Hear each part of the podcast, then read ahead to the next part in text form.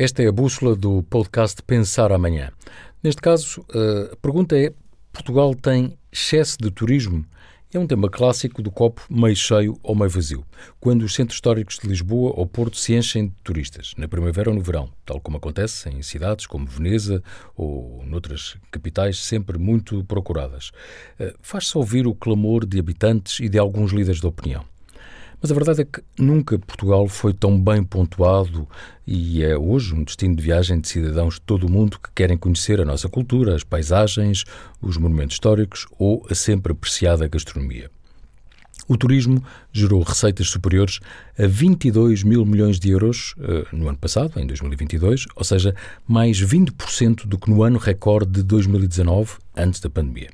A indústria do turismo acolheu 26 milhões e meio de hóspedes, sendo 15 milhões e 300 mil estrangeiros, mais 158% do que em 2021. As estatísticas oficiais comprovam que, em praticamente 70 milhões de dormidas, mais de 46 milhões foram de estrangeiros e os turistas nacionais contribuíram com quase 23 milhões de dormidas, dando novo fôlego ao turismo interno.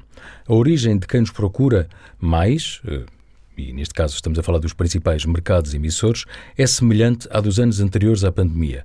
Reino Unido, 8,9 milhões, uh, Alemanha, 5,4 milhões, Espanha, 5 milhões, França, 4,4 milhões Estados Unidos, 3,4 milhões. No caso do mercado norte-americano, a subida em termos homólogos foi de 327%.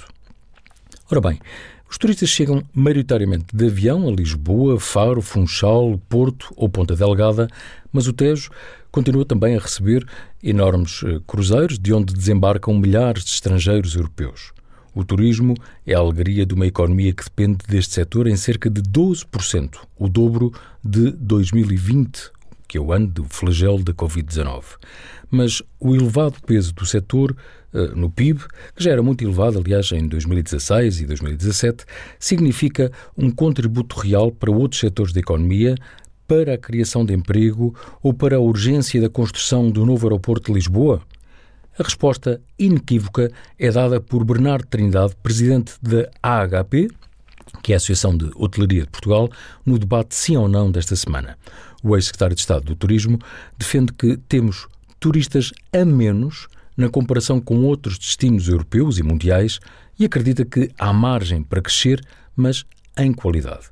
No mesmo debate, que pode ver em amanhã.pt e, claro, no canal YouTube da Euronews em português, a economista Vera Gouveia Barros, coautora do estudo da Fundação Francisco Manuel dos Santos, O Mercado imobiliária em Portugal, que foi publicado no ano passado, alerta para as chamadas externalidades negativas e para a urgência de um maior equilíbrio regional, isto é, levando os turistas para fora de Lisboa e Porto, Faro ou Funchal.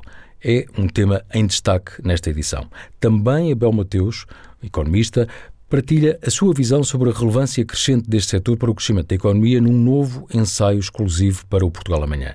E no Sucesso.pt damos a conhecer a nova aposta do investidor Ricardo Kendall no turismo.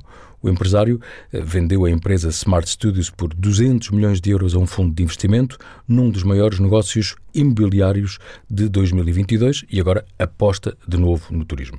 Apesar dos números animadores do turismo, os empresários e investidores continuam a lamentar a demora nos licenciamentos camarários e o peso da burocracia do Estado, quando é necessário dar resposta rápida a esta crescente procura. Por isso, nesta edição também se debate o aeroporto da capital e a privatização da TAP. Mais um motivo para continuar a seguir-nos na reflexão sobre o país que queremos construir ou reconstruir nos próximos 20 anos, quando Portugal celebrar 900 anos.